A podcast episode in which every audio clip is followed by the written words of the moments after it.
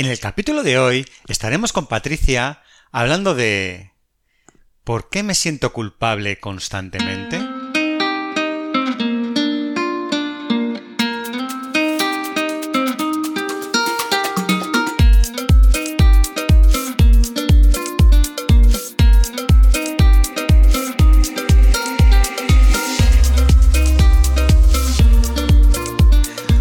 Buenos días a todos. Aquí estamos otro día más para hablar sobre salud mental y como siempre con nuestra amiga Patricia, que como todos sabéis es psicóloga sanitaria enfocada en población adulta, que trabaja desde las terapias contextuales y es una pieza fundamental del equipo de psicología online avanzada. Muy buenos días, Patricia.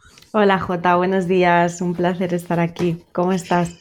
Pues genial, genial. Y me siento un poco culpable de estar de nuevo.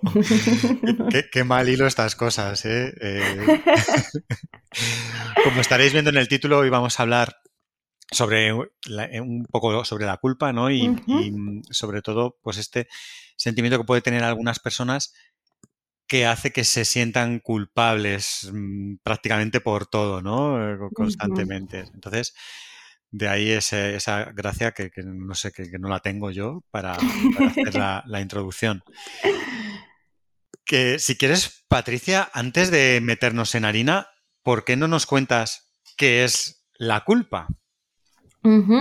Efectivamente, vamos a hablar de esta emoción que en ocasiones es desagradable, bueno, siempre es desagradable de, sentir, pero más aún cuando nos vemos involucrados en un bucle culpógeno eh, casi constante en, la vida. Vamos a empezar hablando de, sí, de qué es, qué es la culpa como tal. Ya sabes que, que tengo una manía y es que resalto que no hay emociones ni positivas ni negativas. Todas las emociones son útiles y están aquí por algo porque nos resultaron útiles a lo largo de la historia de la evolución del ser humano y a día de hoy nos siguen resultando útiles. Entonces, no es que la culpa sea una emoción negativa. Negativa no es lo mismo que desagradable, es una emoción desagradable, pero que, es útil y que por eso permanece en nuestro legado. Entonces, eh, la culpa como emoción vinculada al, malestar surge en situaciones en las que yo considero que he actuado de una forma eh, que considero reprobable. Es decir, cuando yo siento que debería de haber actuado de otra forma o que debería de haber actuado o que no debería de haber actuado, ¿no? Fíjate que lo que tienen en común todo, lo que tienen en común todas estas situaciones es que hay una parte de juicio de hecho, la culpa es una de las emociones que los psicólogos denominamos emociones autoconscientes. Esto implica que yo eh, eh, hago, una, hago, una, acción, por decirlo así, emito una, una, respuesta, una conducta, un lo que sea, y hay una parte de mí que está juzgando y que está evaluando eh, mi proceder en, ese, en, esa situación en la que me, me, he involucrado, mi actuación. ¿Qué ocurre? Que este juicio a veces puede ser más o menos consciente, pero siempre hay un juicio detrás, aunque yo sea un poquito menos consciente de que me estoy juzgando en, en realidad. Y además la culpa es una emoción de las que llamamos emociones eh, sociales. ¿Por qué? Porque surgen en el transcurso de la socialización. Es decir, para que yo sienta culpa, tengo que haber interiorizado una serie de normas y valores socioculturales acerca de lo que es correcto y lo que es incorrecto. Si no, no existiría la culpa como, como tal por su propia definición, ¿no? Em, además, ¿Para qué sirve la culpa? ¿no? Eh, fíjate que el concepto de, emoción viene del latín emovere, que significa movimiento. Es decir, toda emoción eh, es una sensación interna que, experimentamos y que nos debería de movilizar a la acción, a, resolver eso que estoy sintiendo por dentro. La salud mental es un tema muy delicado. Muchas veces dejamos pasar cosas que nos complican poco a poco la vida.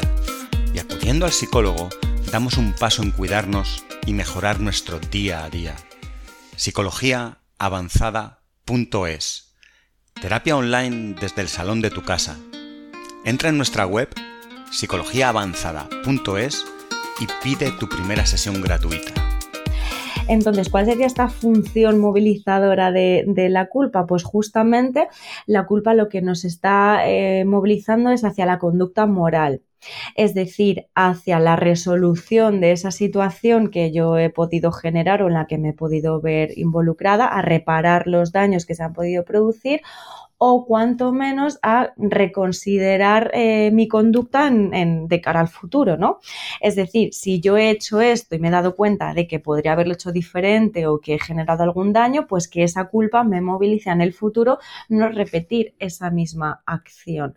Por lo tanto, podemos, creo entonces, estar de acuerdo de que la culpa en sí misma no es mala ni es maligna, sino que es una emoción muy útil y, que, necesaria para poder convivir en, en sociedad, para poder tener un código ético que me permita relacionarme con los demás de una forma sana y sociable, por decirlo así.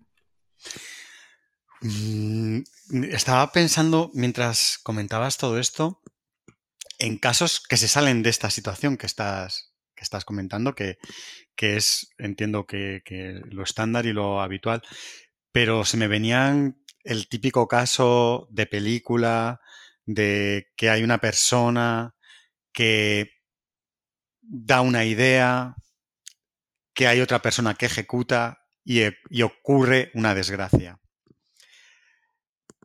él solo dio, esta persona da una idea, hay otra persona que toma acción y ocurre algo malo. La culpa es del que dio la idea de mm, lo que sea, ¿no? y, realmente a lo mejor no es culpable de nada, pero se siente así. Vamos, si quieres ponemos algún ejemplo para que se entienda más claro, pero yo puedo dar una idea de, mm, eh, hacer un juego, podemos jugar a no sé qué, y ese juego hace que una persona mm, se caiga y se mm, haga un daño, ¿no? Esa persona dice, es que propuse yo este juego. Si no hubiera propuesto este juego, no pasaría nada. Esa culpa sirve de algo? ¿Qué aprendizaje puede sacar? entiendo, por todo lo que has dicho antes, que, que hay otros, lo normal, ¿no? Que em, estoy haciendo un informe en el trabajo para, para un cliente y meto unos datos de una manera que hace que no consiga un proyecto, es culpa mía que he hecho esto mal y tenía que haber metido los datos de otra forma la próxima vez aprendo y lo hago bien para no cometer ese, error. Ahí hay un aprendizaje.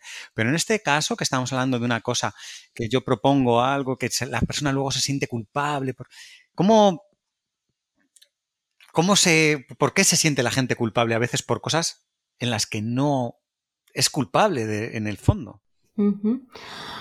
Bueno, si yo me siento culpable es porque estoy evaluando, considerando que ha habido parte, que he tenido parte de responsabilidad en ese resultado que ha, que ha acontecido este juicio puede ser más o menos ajustado, puede estar eh, realmente, puede ser un juicio bastante realista o puede ser más una idea que yo me construyo en base a mis tendencias interpretativas, en base a mi historia de vida, en base a muchas cosas, ¿no?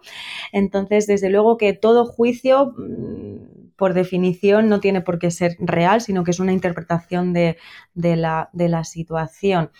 Em, bueno, en este ejemplo concreto que has puesto de, esta persona que plantea un juego y al final otro ejecuta y sale mal, eh, bueno, eh, pues si esa culpa yo permito que ejerza su función y oye, pues eh, reparo el daño, por decirlo así, de oye, pues hablo con la persona, oye, lo, lo siento si al llevar esta idea práctica te has hecho daño, ha salido mal, no era mi intención, simplemente yo quería pasarlo bien un rato. Y aparte de eso, pues yo aprendo que, oye, que este juego no es válido porque hay personas que se ven lastimadas, pues oye, la culpa estaría ejerciendo su función. El problema es cuando esto yo lo extiendo a eh, todo tipo de situaciones o cuando la culpa como tal no, no, no me moviliza a resolver la, la situación. De hecho, es ahí cuando, cuando se convierte en un en un problema. Este tema de la culpa, es muy interesante porque cuando comentabas esto se me planteaba a mí otra, otra situación, ¿no? En, base a esta idea de uno da la orden y el otro ejecuta. Eh, por ejemplo, en situaciones eh, más bélicas, situaciones de conflicto, de guerra, etcétera, ¿no? Eh, no, no, quisiera profundizar muchísimo en esto, pero, pero es muy interesante que para aquel que ejecuta esa, esa orden, por ejemplo, Em, estoy en un helicóptero y eh, un, cargo superior al mío me dice que tengo que pulsar el botón que va a desencadenar pues una bomba, un misil, lo que sea, ¿no? Eh, a veces o, lo que ocurre frecuentemente es que la persona que ejecuta, que pulsa ese botón, no se siente culpable de esa, de esa situación, aun provocando un desastre y la muerte de un montón de, inocentes. Y esto suele ocurrir por una cosa que es muy interesante, que es la difusión de, de responsabilidad, ¿no? Esta cadena de, no, yo lo hice porque tal me dijo esto, pero es que a ese tal se lo dijo este otro, y al final en esa cadena la, la responsabilidad acaba siendo tan difusa que yo como como persona que ha pulsado ese botón me, desentiendo un poco de lo que, he causado, ¿no? Y, busco culpables de una manera externa. Y luego también hay otras variables que afectan a, esta difusión de la responsabilidad, como por ejemplo el, el anonimato, ¿no? Cuando en una manifestación multitudinaria yo cometo un acto incívico, me amparo en esta parte de, del anonimato de somos muchos, nadie, yo solo soy uno más dentro de esta multitud, nadie va a saber que he sido yo y entonces la culpa pasa a un segundo plano y me permito hacer cosas que en otras situaciones no, no haría. Pero bueno, que me voy por las ramas, este es otro tema, pero, pero al final es, la culpa es una emoción bastante interesante. Sí, sí, sí. Eh, yo, entiendo todo lo que has contado al principio, la utilidad no práctica que, tiene en muchas situaciones, pero también detecto muchas personas que se sienten culpables por cosas que no son culpables. Mm, si yo te digo eh, cuando vuelves a casa, em, mm, no, hombre, no te vayas andando, coge mi coche y te doy las llaves de mi coche y, te vas y tienes un accidente ese momento porque has cogido mi coche, mm, la otra persona mm, no sabemos el accidente cómo ha sido, puede ser culpa del tercero en discordia, pero si yo me siento culpable porque si yo no le hubiera dado las llaves de mi coche y se hubiese ido andando, eh, pues ese tipo de culpas no entiendo su utilidad y es muy frecuente ¿no? que la gente sienta esa, esa culpa de, ay, no tenía que haber hecho esto y me siento culpable y ha sido culpa mía esta acción. Depende de lo que yo me quede enredada en ese bucle, ¿no? Eh, al final, eh, aquí es realmente necesario hacer un análisis objetivo y realista de la situación, del que yo le haya dado las llaves del coche realmente ha producido ese accidente. No, lo que ha producido ese accidente es eh, el coche de adelante o la propia persona ha tenido un descuido, lo que sea, pero yo con haberle dado las llaves del coche no puedo atribuir una relación de causa-efecto en, el resultado que, ha, habido, ¿no? fíjate eh, que al final la culpa es una emoción que puede aparecer en, un sinfín de, situaciones, pero que en ocasiones puede haber un desajuste, ¿no? Eh, puede convertirse en una culpa más eh, disfuncional, por decirlo así, menos útil porque se generaliza a todo tipo de situaciones. Y al final esto responde a, una tendencia personal.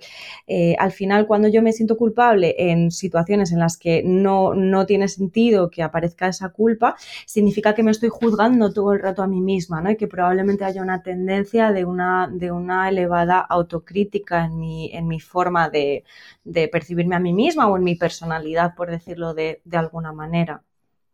Claro. Em, ¿Por qué se puede, puede darse esta, esta situación, ¿no? De, que una persona se plantee como problemática eh, una culpa que realmente no es suya? Como siempre, esto viene de, cuando somos niños, de la infancia, del estilo educativo que hemos recibido, ¿no? de nuestro entorno familiar. Eh, cuando una persona tiene una tendencia em, a, sentirse culpable de una manera generalizada e inútil o disfuncional, lo que hay en el origen de todo esto es que en el entorno familiar muy probablemente se haya inducido a esa persona a hacerse cargo, a sentirse responsable de un montón de situaciones de las que realmente no tenía eh, culpa o, o responsabilidad, ¿no? Es decir, cuando los padres tienden a responsabilizar a los hijos de cosas que, mm, de las que no deberían de hacerlo porque son niños, ¿no? Y sobre todo ante circunstancias muy difusas en las que realmente el niño no puede, no puede hacer esta relación de causa-efecto, esta relación de, vale, está ocurrido porque yo he hecho esto y le veo un sentido.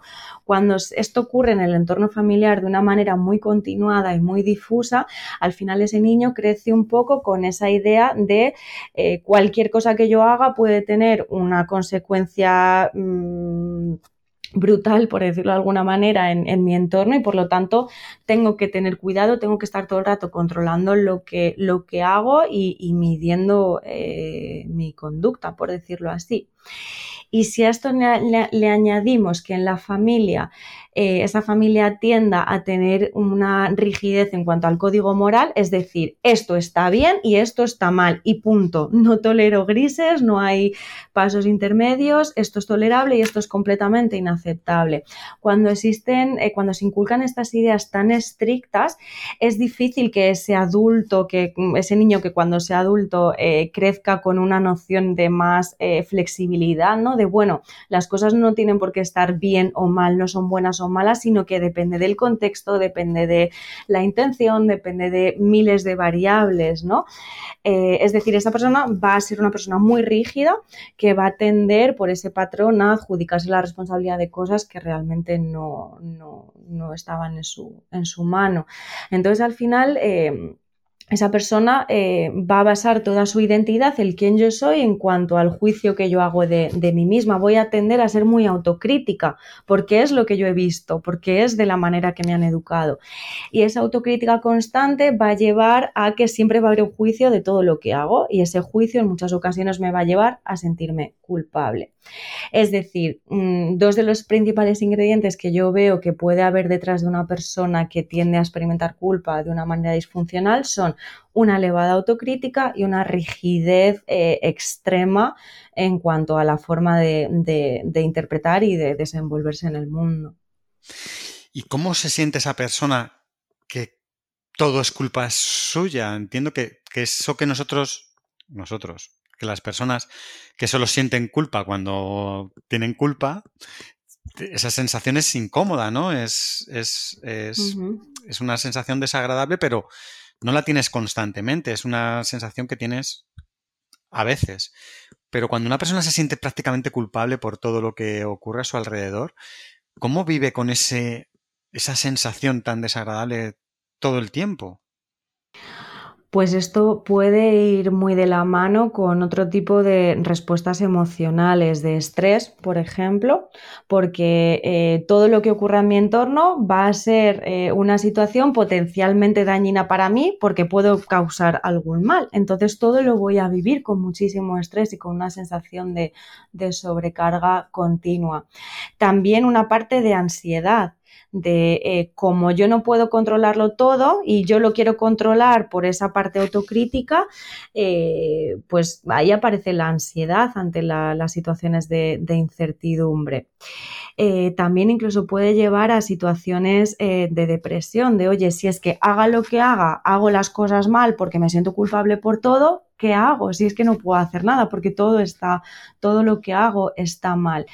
Entonces, cuando hay este patrón, esta tendencia a experimentar culpa por esta autocrítica, por esta rigidez, eh, creo que es importante que podamos trabajarlo, eh, si la persona no lo puede hacer de forma autónoma, pues en terapia para prevenir el que se den otro tipo de, de, situaciones como las comentamos, ¿no? De una situación más depresiva, de estrés, de ansiedad, etcétera. Claro. ¿Y cómo se tratan estos casos? Una persona que está teniendo estas dificultades, em, ¿cómo, ¿cómo se lleva esto en terapia? Si nos puedes dar al menos unas pinceladas. ¿no? Sí, sí, sí, unas cuantas pinceladas. Pues en primer lugar, creo que es importante el que la persona pueda entender por qué le ocurre lo que le ocurre. Esto, bueno, se aplica a toda situación terapéutica, ¿no? Pero creo que es fundamental el que yo pueda entender por qué me siento culpable por todo continuamente, de dónde viene esto. Cuando yo entiendo que esto tiene un origen y que ese origen no es que esté en mí, sino que está en mi historia de vida, eso suele, suele generar mucho, mucho alivio y es un importante importante antídoto contra la culpa, el que yo pueda entender que, esto tuvo un origen seguramente de carácter familiar, eh, relacional, en, en, esa parte más educativa. Por otra parte, importante trabajar sobre la raíz del problema que decíamos, no solo sobre la culpa como tal o sobre las situaciones que me generan culpa, sino sobre esa parte de tendencia a la autocrítica, eh, la rigidez en cuanto a lo que tiene que estar bien y lo que tiene que estar mal. El, objetivo sería trabajar fomentando la flexibilidad psicológica de, esa persona.